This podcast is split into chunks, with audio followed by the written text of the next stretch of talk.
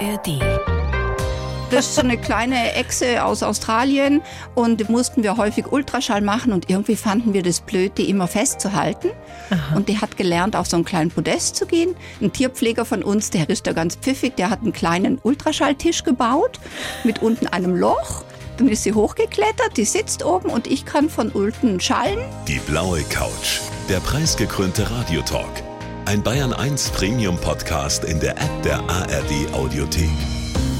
Dort finden Sie zum Beispiel auch mehr Tipps für Ihren Alltag mit unserem Nachhaltigkeitspodcast Besser Leben. Und jetzt mehr gute Gespräche. Die blaue Couch auf Bayern 1 mit Dominique Knoll. Wir haben heute Besuch aus meiner Heimat, aus Mittelfranken. Katrin Baumgartner. Sie hat ihren Traumjob im Nürnberger Tiergarten gefunden. Da sind Sie Tierärztin. Herzlich willkommen. Vielen Dank, dass ich hier sein kann. Ich habe ja eine sehr frühe Kindheitserinnerung an den Tiergarten. Leicht traumatisch, muss ich sagen. Da war ich, glaube ich, so fünf oder sechs und da stand ich am Streichelzoo und dann hat mir eine Ziege eine Semmel aus der Hand gefressen. Und ich glaube, da gibt es sogar Bilder, wie ich da heulend stehe. Das sind aber nicht die gefährlichsten Tiere im Zoo, ne? Nein, und eigentlich, wir versuchen es ja gerade zu vermeiden, dass die Ziegen das tun. Wir haben jetzt das Füttern dort ganz auch ausgesetzt, ah. weil das wirklich manchmal, manche Ziegen sind so vorwitzig. Wir hatten sogar eine Ziege, wenn niemand sie gefüttert hat, ist sie einfach über den Zaun gesprungen, zum Kiosk gelaufen, hat sich dort hingestellt und hat was bekommen. Das ist nicht ihr Ernst. Doch. Die sind so schlau, ne? Also ich habe sie nicht äh, absichtlich gefüttert, ne? Das war ein Mundraub, ganz ja, klar. Ja, das, das machen die. Sie und Ihr Team, wie Sie behandeln 300 Arten im Tiergarten, darunter Tiger, Eisbären, Giraffen, alles, was man so kennt aus dem Zoo. Und die Tiere, das hat mich total gewundert, die sind ja oft bei Bewusstsein während einer Behandlung. Ich dachte ja immer, die werden alle in so eine Art Dämmerschlaf versetzt, aber Sie behandeln auch das Gebiss eines Eisbären und der ist komplett anwesend. Ja, das ist dadurch möglich. Wir machen natürlich sehr viel medizinisches Training. Das bedeutet, es ist wirklich ein Training der positiven Verstärkung auf freiwilliger Basis. Das Tier lernt mit uns zu kooperieren mhm. und wir bringen dem bei, was wir von dem wollen. Und meistens bedeutet es eigentlich nur stillhalten oder eben Maul auf oder Fuß heben. Und ich kann meine Behandlung machen. Erklären Sie doch bitte mal, wie Sie einem Eisbär, ich meine, das ist ein wildes Tier, ein gefährliches mhm. Tier. Wie bringt man einem Eisbär bei, das Maul aufzumachen und stillzuhalten und nicht zuzuschnappen? Also ist so. Zum einen muss man natürlich sagen, das ist immer im geschützten Kontakt. Also der Eisbär ist auf einer Seite des äh, Geheges und wir sind auf der anderen mhm. Seite. Mhm. Und dann funktioniert es wie das Klickertraining. Der ein oder andere wird es vielleicht kennen von seinem Hund. Das bedeutet, zuerst lädt man einen Klicker, man klickt und füttert und klickt und füttert. Das ist ein Geräusch. Das die, dieser mhm. Knackfrosch ah, ja. aus unserer Kindheit, Verstehe. den man mhm. hatte. Genau, man kann eine Pfeife nehmen oder was auch immer. Und damit das Unterbewusstsein verknüpft es. Und in dem Moment, wo das Tier dann eine Aktion anbietet, zum Beispiel den Kopf wendet, mhm. klickt man.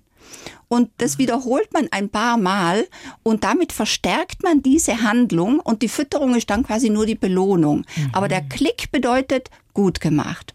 Und warum nimmt man einen Klicker? Weil unsere Stimmen verraten immer Emotionen. Und beim Training braucht man Gelassenheit. Ah. Und wenn man was unbedingt will, dann weiß man ja selbst, ist man vielleicht ungeduldig mhm. oder unsicher. Und mit diesem Klicker funktioniert es wirklich super, so dass man dem Tier das echt vermitteln kann. Oft hat man noch so ein Target, muss man sich vorstellen, zum Beispiel eine Fliegenklatsche. Mhm. Und mit dem führt man das Tier. Da kann eine Übung sein, berühre mit dem Target die Nase. Mhm. Und das macht fast jedes Tier aus Neugier. Und man klickt. Und schon hat man einen Punkt, kann man das Tier stationieren und dann steht er schon mal still. Und das funktioniert mit jedem Tier? Es funktioniert mit jedem Tier. Wirklich auch mit jedem, mit jedem Pinguinen. Tier. Sowieso. Echt? Wir haben es letztens auch mit einer Bartagame gemacht. Was ist das? Ein, das ist so eine kleine Echse aus Australien und mussten wir häufig Ultraschall machen und irgendwie fanden wir das blöd, die immer festzuhalten. Aha. Und die hat gelernt, auf so einen kleinen Podest zu gehen. Ein Tierpfleger von uns, der ist da ganz pfiffig, der hat einen kleinen Ultraschalltisch gebaut mit unten einem Loch. Dann ist sie hochgeklettert, die sitzt oben und ich kann von unten schallen.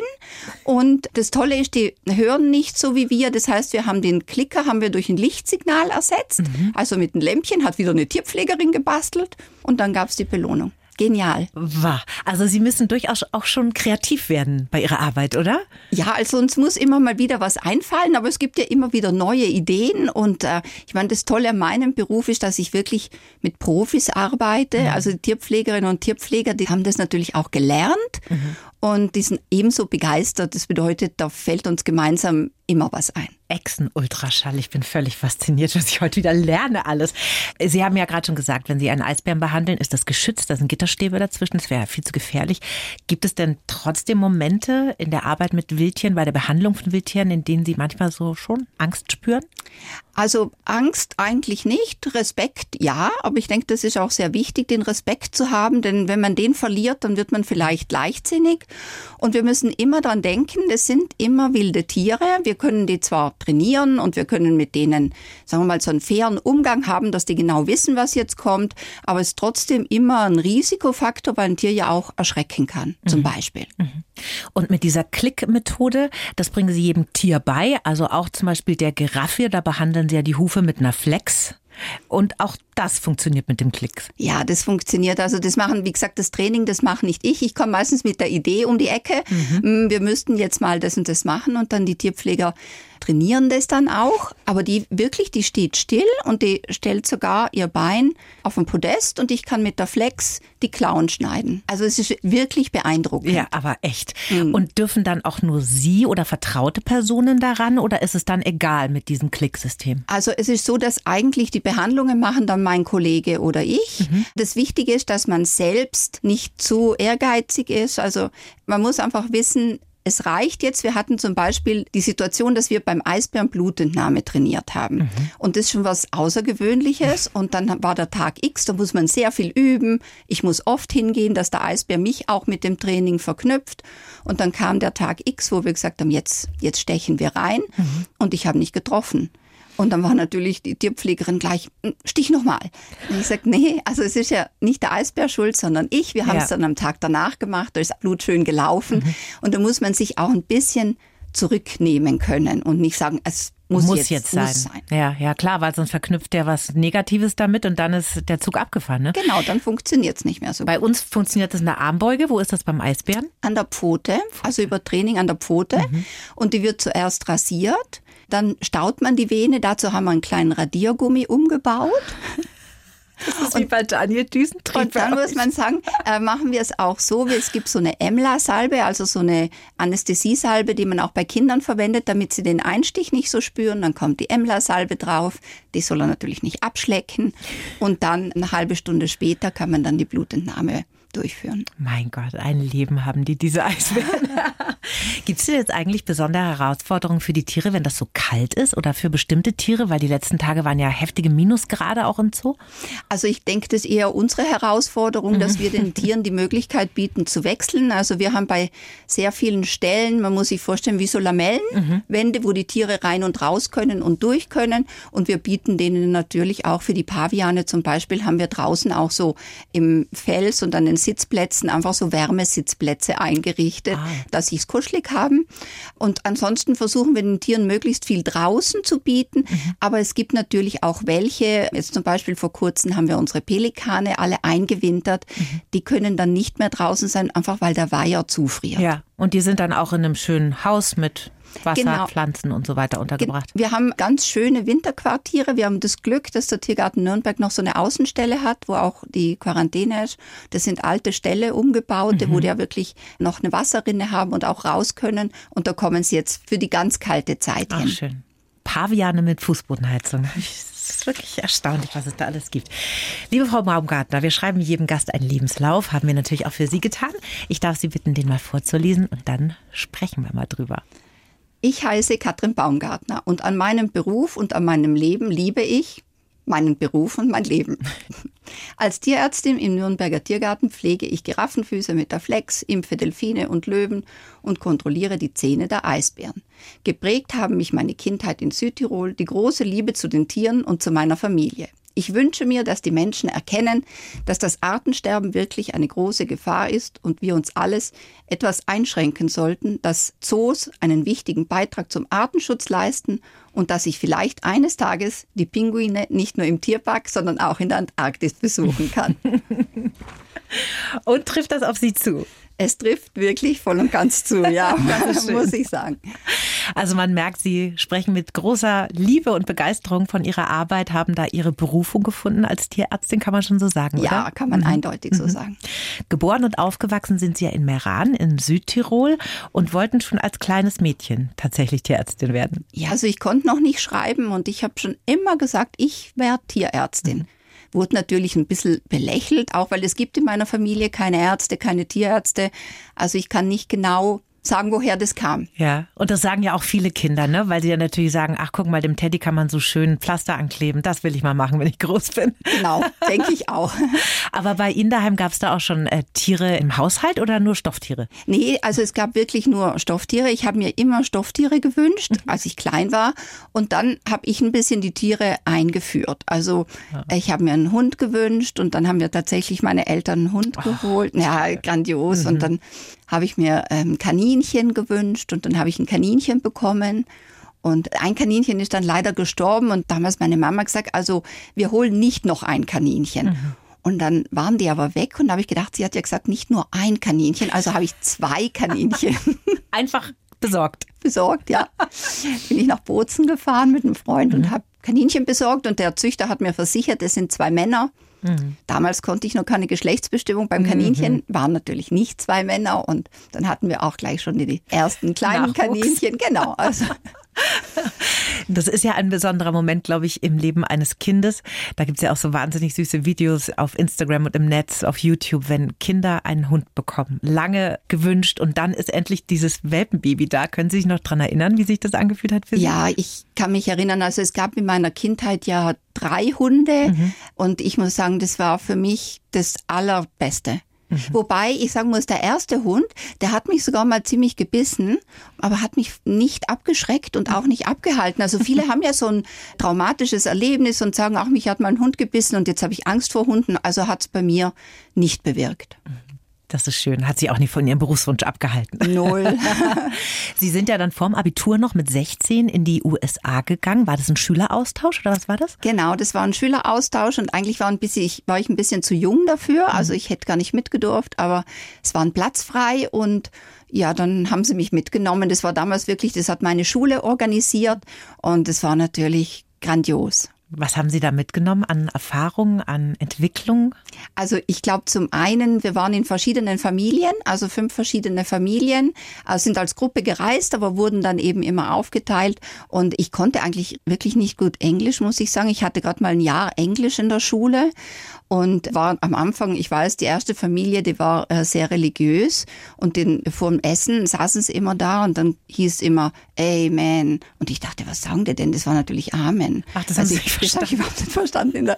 Danach konnte ich es ein bisschen besser. Ähm, und also für mich war es einfach toll, die Leute kennenzulernen und auch zu sehen, wie jemand anders lebt. Also mhm. so ganz anders, weil die USA sind doch für uns Europäer jetzt ganz eine andere Art, auch wie die, ich war ganz erstaunt, dass die auch nie zusammen gegessen haben zum mhm. Beispiel. Mhm. So. Also wir, da merkt man schon einen kulturellen Unterschied. Ja. Und ich fand es einfach toll, so viele Menschen kennenzulernen und so viele Orte und ich wollte eigentlich auch gar nicht mehr nach Hause. Also auch kein Heimweh. Null, ich kenne das nicht. Ich weiß ja. nicht, was Heimweh bedeutet. Ich, also ich habe wirklich, ich finde es schön, wenn ich irgendwo bin, wo mich die Menschen umgeben, die ich mag, aber so einen Ort gibt es für mich nicht. Dann haben Sie ja in einer wunderschönen Stadt studiert, in Bologna. Sie sprechen natürlich fließend Italienisch, ja, ja, ne? Natürlich. Klar.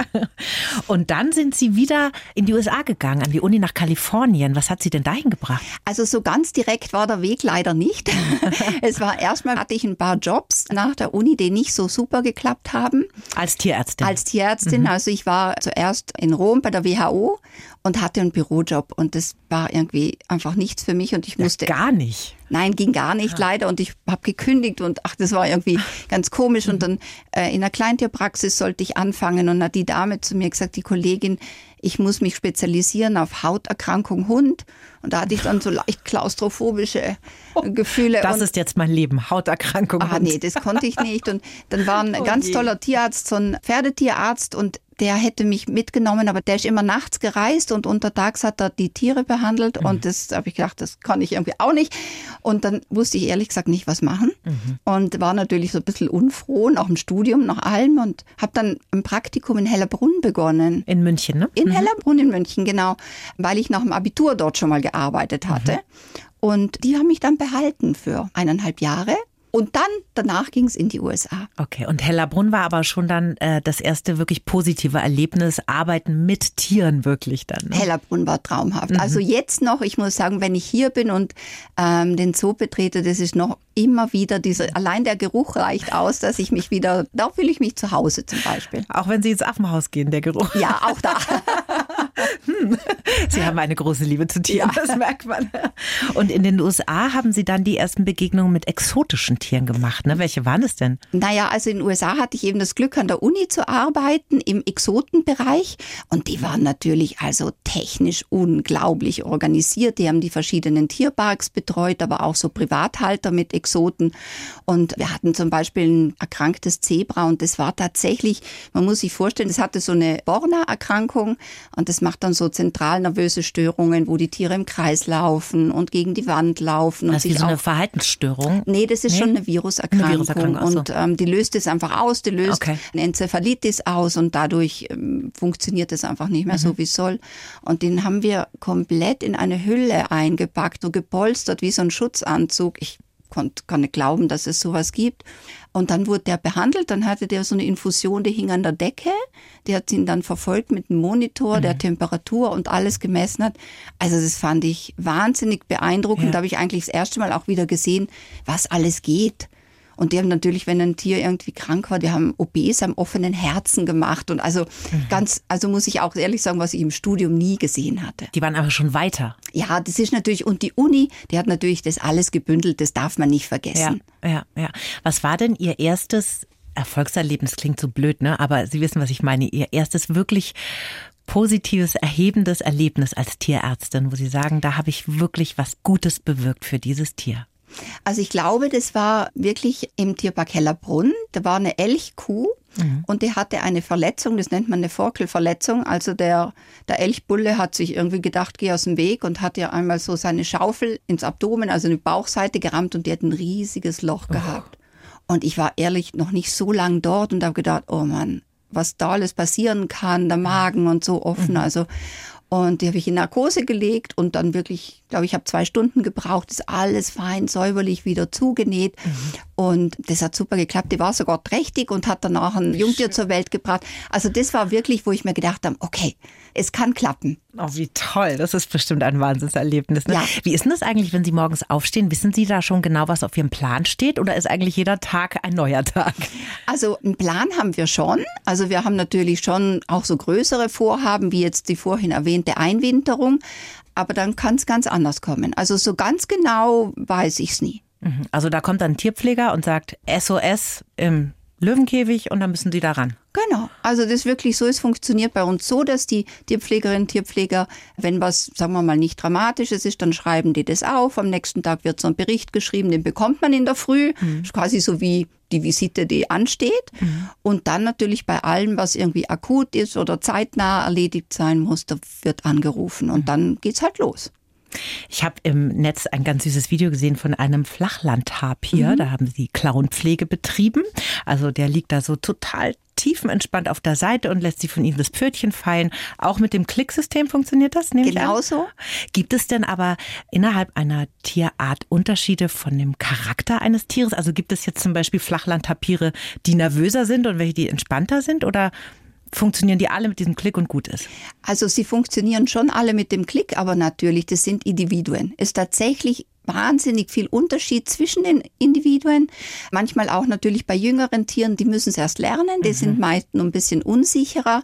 Und dann kommt es ganz viel natürlich auch darauf an, wer das Training mit den Tieren macht. Diese Vertrautheit mit den Tierpflegerinnen und Tierpflegern ist absolut wichtig. Mhm. Und dann glaube ich manchmal auch die eigene Haltung, dass man eben auch relativ entspannt dran geht, aber individuell totaler Unterschied. Und gibt es den Unterschied zwischen den Tierarten? Also sind zum Beispiel, keine Ahnung, der Eisbär lernwilliger als die Antilope? Sagen wir mal so, es ist in der Gruppe immer schwieriger. Bei Antilopen ist tatsächlich insofern schwieriger, weil ein Gruppentraining zu machen bedeutet ja, dass ich ein Tier eigentlich aus der Gruppe rausholen muss. Mhm. Und da ist immer so ein bisschen Eifersucht dann und auch der bekommt was zu fressen. Das heißt, das ist eine wahnsinnige Herausforderung und das machen wir dann meist, wenn sie im Stall drin sind. Also wir machen auch mit Grevizebras Training, dass wir die Hufe machen können, mhm. aber wirklich nur im Stall. Deswegen ist tendenziell schon bei den Tieren leichter, die man von der Gruppe abtrennen kann. Mhm. Bei den anderen braucht man auch mehr Personen. Sie sind ja nicht nur Tierärztin, Sie sind auch Tierzahnärztin. Das machen Sie auch. Bei einem Hirsch raspeln Sie Zähne ab. Genau, das ist ein Hirscheber. Oh, also es ist ein, ein großes Schwe Tier. Ein Schwein, nein, ein Schwein. Ach, ein Eber jetzt. Hirscheber, ah. genau. Und ähm, das sind ja diese toll urig aussehenden Schweine, wo wirklich die Eckzähne hochwachsen. Ah, jetzt. Und in okay. dem Moment, bevor die machen, man muss denken, wenn sie an der Stirn ankommen, dann muss dieser Eckzahn quasi die Kurve bekommen, mhm. damit er nicht ähm, die Haut verletzt. Und wir haben mit dem ganz viel trainiert, also haben die Tierpfleger grandios gemacht. Das bedeutet, wir röntgen den, können sehen, wie weit das Leben des Zahnes geht mhm. und wie weit wir raspeln können. Und dann raspeln wir das leicht ab damit da auch nichts verletzt wird. Genau. Aber wie funktioniert sowas denn in freier Wildbahn? Ja, eben gar nicht. Also ich meine, in der Wildbahn ist natürlich so, wer verletzt ist, der ist der Schwächere. Das ist natürlich auch die Selektion. Mhm. Das kommt nicht häufig vor, dass es tatsächlich so eine schwerwiegende mhm. Verletzung ist, aber es kommt eben vor. Und ganz häufig muss ich auch sagen, also haben wir natürlich auch Hilfe von außen. Bei diesem Hirscheber zum Beispiel ist mal ein Stück von dem Eckzahn abgebrochen und da hat uns tatsächlich ein Zahnarztkollege geholfen. Das für den auch ein ungewöhnlicher Einsatz. Ja, ja, der hat sich gefreut, er hat sein ganzes Equipment mitgebracht und äh, der hat dann eine kleine Füllung gemacht. Nicht schlecht. Ihre Praxis ist ja auf dem Gelände des Tiergartens. Wie müssen wir uns das denn vorstellen? So eine Tierarztpraxis ist die, also weil die Geräte sind ja für viele Tiere viel zu klein, ne? Ja, also wir haben schon eine schöne Praxis. Wir haben vor allem ein Labor. Wir machen viele Dinge selbst, also so die ganzen Kotuntersuchungen oder aus Blutausstriche. Äh, dann haben wir einen Behandlungsraum, sagen wir mal, für kleinere Tiere, einen Röntgenraum auch für, naja, ein Tiger passt schon rein, Ach, aber das, ja, das geht schon. Beim Nashorn wird's eng. Aber bei ganz vielen Aktionen fahren wir natürlich raus. Also mhm. wir haben alles so ein bisschen doppelt und dreifach. Also man muss sich vorstellen, wir haben ein stationäres Röntgengerät, was wirklich an der Wand hängt und ein tragbares. Und wir haben einen Ultraschall, den man mitnehmen kann, mhm. weil wir natürlich die meisten Aktionen sagen wir mal auch Narkosen machen wir natürlich vor Ort. Mhm. Das heißt, wir haben dann immer so einen Backplan, also wir haben unser Autochen und da haben wir die Liste, was wir mitnehmen müssen und dann wird einfach die halbe Praxis eingeladen, samt Inhalationsnarkose und allen mhm. und die wird dorthin gefahren und danach wieder zurückgefahren. Also Röntgen geht nur bis zu einer gewissen Körpergröße? Nee, wir können alles röntgen, weil wir es auch tragbar haben. Also ich meine, wir können natürlich naja, aber wir haben auch schon Kamel gerönt und wir haben auch schon Nashornfüße gerönt. Also die Hüfte von einem Nashorn, das können wir nicht. Also das schaffen wir nicht. Okay. Und Elefanten kann man dann auch zum Beispiel zumindest zum Teil röntgen. Genau, zum Teil kann man okay. die röntgen. Muss man sich stückelweise vorarbeiten. Richtig. Sie behandeln ja gerade auch eine neugeborene Antilope. Das ist schon immer was Besonderes, wenn dann Nachwuchs kommt im Zoo, oder? Ja, und das ist natürlich auch immer sehr viel Vorbereitung. Also mhm. wenn wir wissen, dass es schwierig werden könnte, und das wussten wir bei dem Tier, weil die nämlich schon Jungtiere verloren hat, mhm dann machen wir ein sogenanntes Geburtsprotokoll. Das bedeutet, wir schreiben uns tatsächlich auf, was zu tun ist, wer für was zuständig ist, mhm. welche Vorbereitungen getroffen werden müssen, damit man dann nicht mehr diskutieren muss. Also nicht, dass das Tier auf der Welt ist und man überlegt, soll ich es jetzt greifen oder nicht. Ja. Und in dem Fall war es so, dass die Mutter das zwar immer angenommen hat, aber nie ausreichend Milch hatte. Mhm. Dann haben wir uns natürlich weltweit erkundigt, was man machen kann, wie man die aufzieht. So richtig viel Erfahrung gibt's bei Rotduckern nicht. Mhm.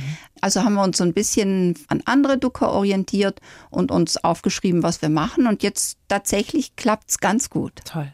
Muss man da immer dabei sein bei so einer Tiergeburt oder erledigen die das alleine auch im Zoo? Also gerne alleine, die mögen das nicht, wenn wir dabei sind. Aber mhm. mittlerweile die Technik macht's möglich. Wir haben Kameras, mhm. das heißt auch mit Live-Schaltung aufs Handy. Und dann können wir tatsächlich sehen, wenn die Geburt stattfindet. Ah Und die Tierpflegerinnen haben dann auch die Möglichkeit eben zu sagen, also da stimmt was nicht oder äh, die Mutter verhält sich auffällig oder so. Also wir überwachen die Tiere tatsächlich. Und Sie waren bestimmt auch schon bei ein paar Geburten dabei, oder? Eigentlich muss ich sagen, ganz wenigen, ah.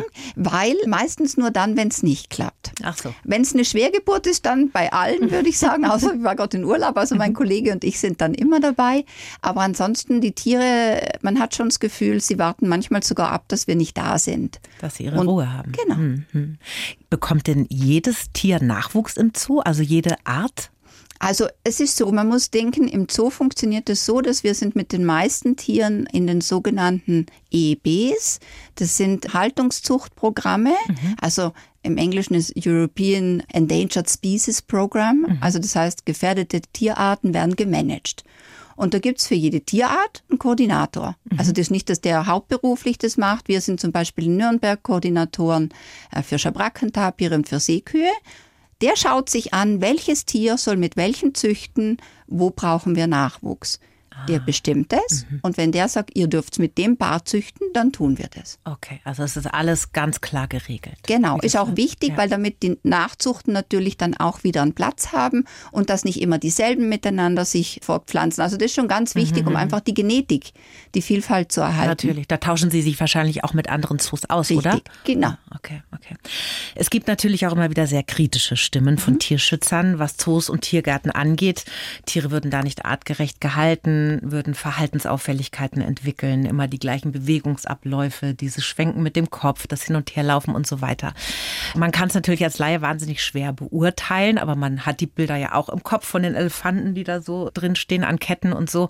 Und so ganz wohl, muss ich sagen, habe ich mich manchmal auch nicht gefühlt in Zoos und Tiergärten. Also es ist so, man muss sagen, dass die Zoos und Tiergärten natürlich eine wahnsinnige Entwicklung durchgemacht haben. Mhm. Also jetzt zum Beispiel, weil Sie die Elefanten angesprochen mhm. haben, es gab in Nürnberg tatsächlich Elefanten, die mhm. angekettet waren. Wir hatten zehn sogar in Reihe. Ja. Dort auf der Fläche lebt jetzt im Moment ein Panzernashorn. Das mhm. bedeutet, dass man natürlich auch in der ersten Zeit war es einfach die Anzahl der Tiere, die Fülle und immer mehr hat man natürlich sich überlegt, wie werden die Tiere gehalten. Mhm. Und natürlich gibt's Gegner, das ist auch in Ordnung. Also jeder darf ja eine Meinung haben. Nur ich denke, wichtig sind einfach so ein bisschen die Fakten. Und die Aufgaben, die die Zoos haben, sind natürlich, wir schauen immer in die Natur raus und denken immer, das läuft alles von selbst. Tut's aber nicht. Aber warum? Weil wir Menschen da sind. Und aus meiner Sicht, weil es uns Menschen gibt, braucht es auch dringend Zoos. Denn Zoos haben natürlich Aufgaben und ich meine, es gibt drei Hauptaufgaben. Das ist einmal der Artenschutz, also wirklich Arten zu erhalten. Und es gibt Arten, wo es mittlerweile in Menschenhand mehr gibt als in der mhm. Natur, weil wir Menschen einfach den Lebensraum zerstören. Mhm. Aber eben auch die Forschung, weil wir ganz wenig über Tiere wissen. Viele haben so eine heimliche Lebensweise. Äh, da wissen wir noch nicht mal mehr, was die Tragzeit ist oder wie viel es gibt. Und dann natürlich auch die Bildung. Und ich glaube, das ist auch ein Kernstück, dass die Menschen diese Begeisterung erleben, diese Tiere wirklich zu erleben. Also nicht nur einen Film zu sehen, sondern wirklich zu riechen und zu sehen, wie sie sich bewegen und wirklich anschauen mhm. zu können, um vielleicht dann ein bisschen nachzudenken, was kann ich tun, um den Arten und der Natur zu helfen. Mhm. Sie sprechen jetzt darauf an, weil natürlich der Artenschwund ganz viel zu tun hat mit dem Klimawandel, der vom Menschen verursacht wird. Ne? Das genau, ist so es ist wirklich ein, mhm. also es ist der Klimawandel und natürlich auch bei unsere, sagen wir mal, Ausbreitung und dominante Art. Wir Menschen sind schon sehr dominant, wenn man sich bei Tieren anschaut, was der Hauptgrund wirklich ist für eine Bedrohung der Art, dann ist zum einen die Lebensraum Zerstörung und zum anderen sind es tatsächlich die Temperaturen, mhm. die manchen Arten so zu schaffen machen. Da gab es auch dieses schreckliche Delfinsterben ne? in einem warmen See, ich weiß gar nicht mehr, wo Genau, das ist der Lago Tefe, das mhm. ist ähm, Amazonas in mhm. Brasilien. Mhm. Genau, da war's. Und das ist zum Beispiel auch ein gutes Beispiel, was Zoos tun können, weil da wurde sofort ein Aktionsplan erstellt mhm. und ganz viele Kolleginnen und Kollegen von Zoos sind dort, betreuen die Tiere, helfen mit, weil was wir im Zoo können, ist Tiere behandeln. Mhm. Wir können sie managen, wir können sie transportieren, wir können mit denen umgehen. Und dieses Wissen kann man natürlich weitergeben und auch vermitteln, um in solchen, muss man wirklich sagen, katastrophalen Situationen mhm. helfen zu können. Also 40 Tiere gestorben, glaube ich. Ne? Ich glaube 200, über 200. Wirklich? Über 200. Ich glaube, man kann es gar nicht zählen, weil die haben jetzt auch noch so Flugkontrollen gemacht und gesehen, dass auch in anderen Seen hm. Ach, ähnliche Situation herrscht. Also wir können es gar nicht absehen mhm. und sie auch rein logistisch, die schaffen es gar nicht, alle toten Tiere zu bergen. Mhm. mhm. Also es ist wirklich dramatisch. Ja. Im Nürnberger Tiergarten gibt es ja auch ein Delfinarium. Da gab es ja auch große Aufregung. Da sind ja Tiere gestorben 2006 und 2007. Jetzt haben die Tiere viel mehr Platz. Da gab es ja aufwendige, ich weiß nicht, Renovierung kann man es gar nicht nennen. Das wurde ganz neu gebaut, ne? Das Delfinarium. Ist denn aber, wenn man ganz ehrlich ist, eine artgerechte Haltung von Delfinen in Gefangenschaft überhaupt möglich? Weil ich meine, die schwimmen ja hunderte von Kilometern normalerweise, oder? Also ich muss sagen, ich glaube ja. Ich mhm. sage, ich glaube, weil Wissen ist ja irgendwie vermessen. Nicht jede Delfin, je nachdem, wo der Delfin lebt, wenn die in Küstennähe leben, dann schwimmen die gar nicht hunderte Kilometer. Mhm. Denn was ein Tier in der Wildbahn tatsächlich macht, ist seine Bedürfnisse erfüllen. So, was hat es denn für Bedürfnisse? Einmal natürlich noch Sicherheit, das darf man nie vergessen, weil da lauern ganz viele Gefahren. Man sagt mhm. immer schön die freie Wildbahn, aber frei ist da nicht so viel.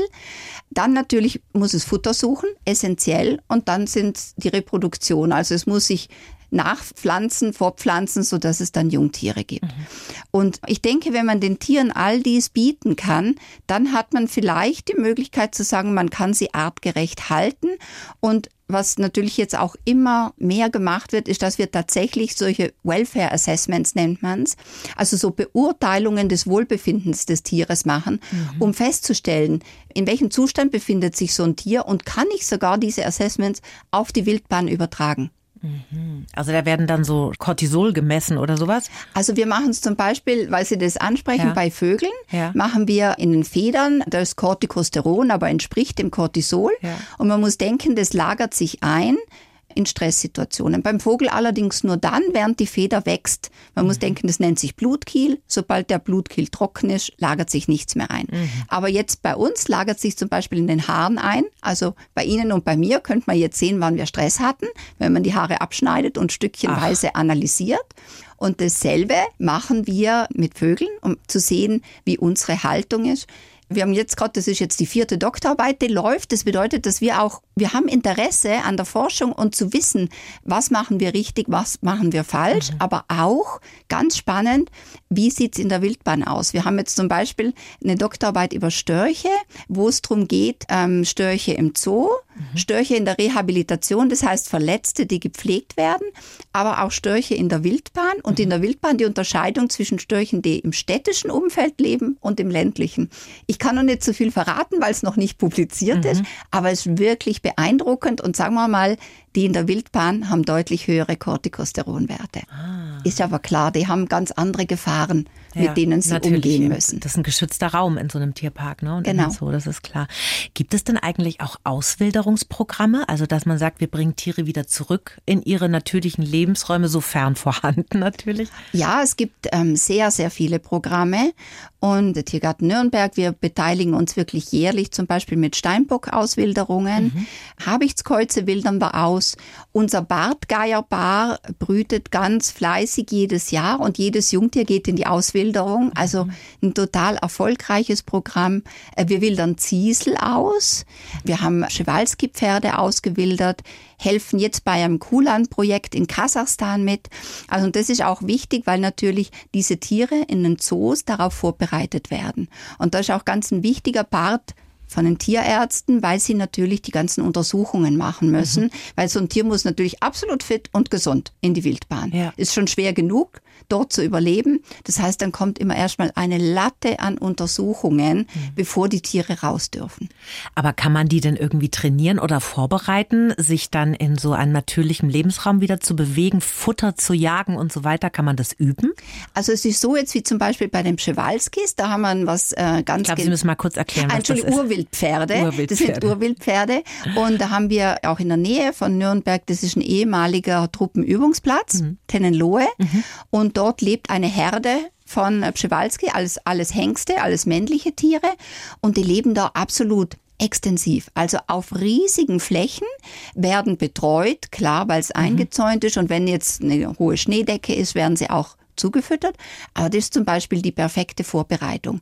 Weil man kann natürlich, wie Sie richtig sagen, sich nicht erwarten, dass ein Tier, das vorher eine Box oder einen Stall hatte, dann in der ja. Mongolei wunderbar zurechtkommt. Das heißt, da braucht es immer Zwischenschritte, Auswilderungsgehege, Vorbereitungen. Mhm. Und genau diese Zwischenschritte betreuen wir dann auch. Eine sehr kleinteilige Arbeit ist das auch, ne? Ja, und man muss sehr viel überlegen. Es muss der richtige Zeitpunkt auch für das Tier sein, das richtige Alter. Mhm. Das Tier muss gut vorbereitet sein. Wenn man sagt, man würde ein Tier gerne in die Wildbahn bringen, zum Beispiel bei weiblichen Tieren, möchte man immer, dass sie schon ein Jungtier hatten, damit mhm. sie es können. Aber es darf natürlich nicht trächtig sein bei der Auswilderung. Das ist wirklich eine Planung. Wenn eine Auswilderung passiert, dann beginnt die Planung zwei Jahre vorher.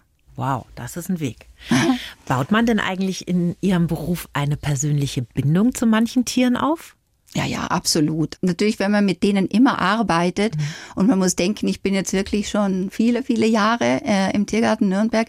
Ich kenne die zum Teil von Geburt an mhm. und weiß auch alles über die Tiere. Und ja, natürlich, also man kennt sich auch schon, ja. würde ich sagen. Ja. Haben Sie denn ein Lieblingstier? Also das werde ich wirklich ganz häufig gefragt und ich antworte immer, mein Lieblingstier ist das Tier, das am schnellsten wieder gesund wird, wenn es ah, krank war. Sehr diplomatische Antwort. Also Sie haben jetzt nicht gesagt Pinguine. Pinguin hat sie mal einer gebissen, ne?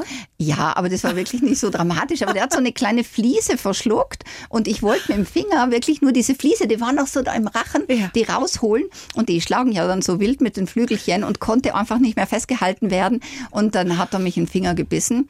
Und ich hatte kein Desinfektionsmittel dabei, nur so ein Lotagen. Das also nimmt Frau man, Doktor. Ja, wirklich. nimmt man zum Blutstillen. Und da habe ich gedacht, hm, das machst du jetzt mal drauf. Seitdem weiß ich, wie schmerzhaft das ist. Also ich bin, glaube ich, nicht sehr schmerzempfindlich, aber mir ist wirklich die Luft weggeblieben. Also ich bin jetzt beim Einsatz von Lotagen, weiß ich immer, was ich tue. Also ich habe es selbst am eigenen Leib erfahren. Ist ein bisschen lustig, ne? dass die Eisbären ins Maul schauen und dann werden sie vom Pinguin. Ja, so ist es im Leben manchmal.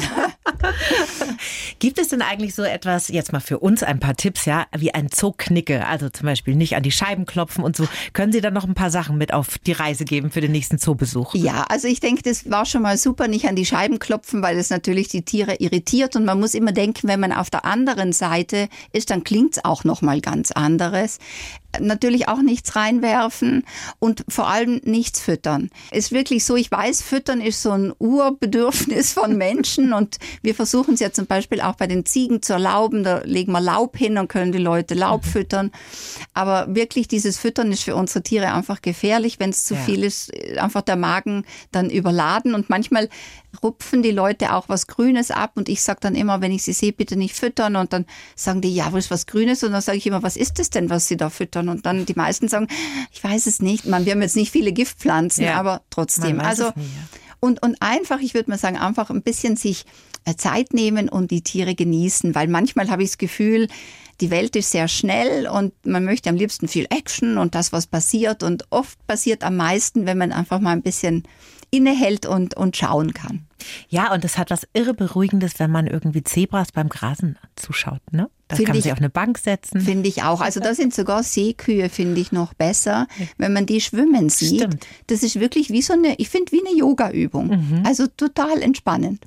Und wenn man total Sehnsucht nach Füttern hat, dann kann man ja bei den Fütterungen zuschauen, weil das gibt es ja in Nürnberg bestimmt auch, oder? Genau, also es gibt diese kommentierten Fütterungen, das mhm. machen wir ja mit den Seelöwen und den Pinguinen und man kann auch schauen, wenn die Eisbären gefüttert werden. Mhm. Und dann hat man die Möglichkeit, wenigstens zuzuschauen. Sie kriegen ja gar nicht genug von Ihren Tieren. Sie leben mit Ihrem Mann, der ist ja auch Tierarzt und zwei ich sag mal Anführungszeichen Kindern, ich glaube einer ist schon 18 bald, gell? bei Nürnberg mit einem kleinen Zoo 30 Tiere. Ich nehme mal an, das ist kein großes Aquarium, oder, Frau Baumgartner? Nein, ein, nein, nein, also ein Terrarium gibt es tatsächlich auch, aber da wohnt nur ein Gecko. Mhm. Und mein Mann hat in der Praxis noch ein ganz schönes, großes Terrarium, Aquarium für Pfeilgiftfrösche. Aber die anderen leben außerhalb der Aquarien. Also wir haben halt die Hühner, die machen ein bisschen die Anzahl ah, aus. Also okay. Also wir haben drei Pferde, also zwei Pferde und ein Pony und drei Hunde oh. und vier Katzen und viele Hühner. Ich will gleich einziehen bei Ihnen.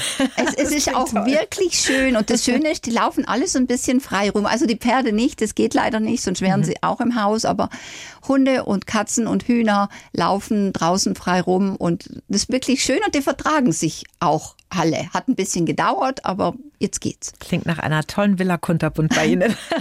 ein Lieblingstier haben Sie nicht. Haben Sie denn einen Lieblingsplatz im Nürnberger Tiergarten, wo Sie sagen, wenn ich dann im Sommer mal Mittagspause mache, da setze ich mich hin und da findet die Seele Ruhe? Also das mit der Mittagspause klappt meist nicht, okay. weil es ein bisschen zu flott ist. Aber ich finde gerade wirklich unsere Dibowski-Anlage, die ist, ähm, schließen dann die Weiher an, mhm. wo die Pelikan sind und dann die Flamingos. Und das ist wirklich eine tolle Stimmung. Also das ist auch so ein ruhiger Ort und gleichzeitig, ähm, je nachdem, manchmal ist es ein bisschen nebelig. Jetzt, wo Schnee liegt, ist fantastisch. Es ist wirklich richtig, richtig schön. Die Bäume hängen ins Wasser rein. Also ich finde den Ort, den mag ich sehr. Also wenn ich wieder da bin, werde ich definitiv an Sie denken. Liebe Katrin Baumgartner, Tierärztin in Nürnberg, vielen Dank, dass Sie heute da waren. Sehr schön, hat mich sehr gefreut. Die Bayern 1 Premium Podcasts. Zu jeder Zeit, an jedem Ort. In der App der ARD Audiothek und auf bayern1.de. Bayern 1 gehört ins Leben.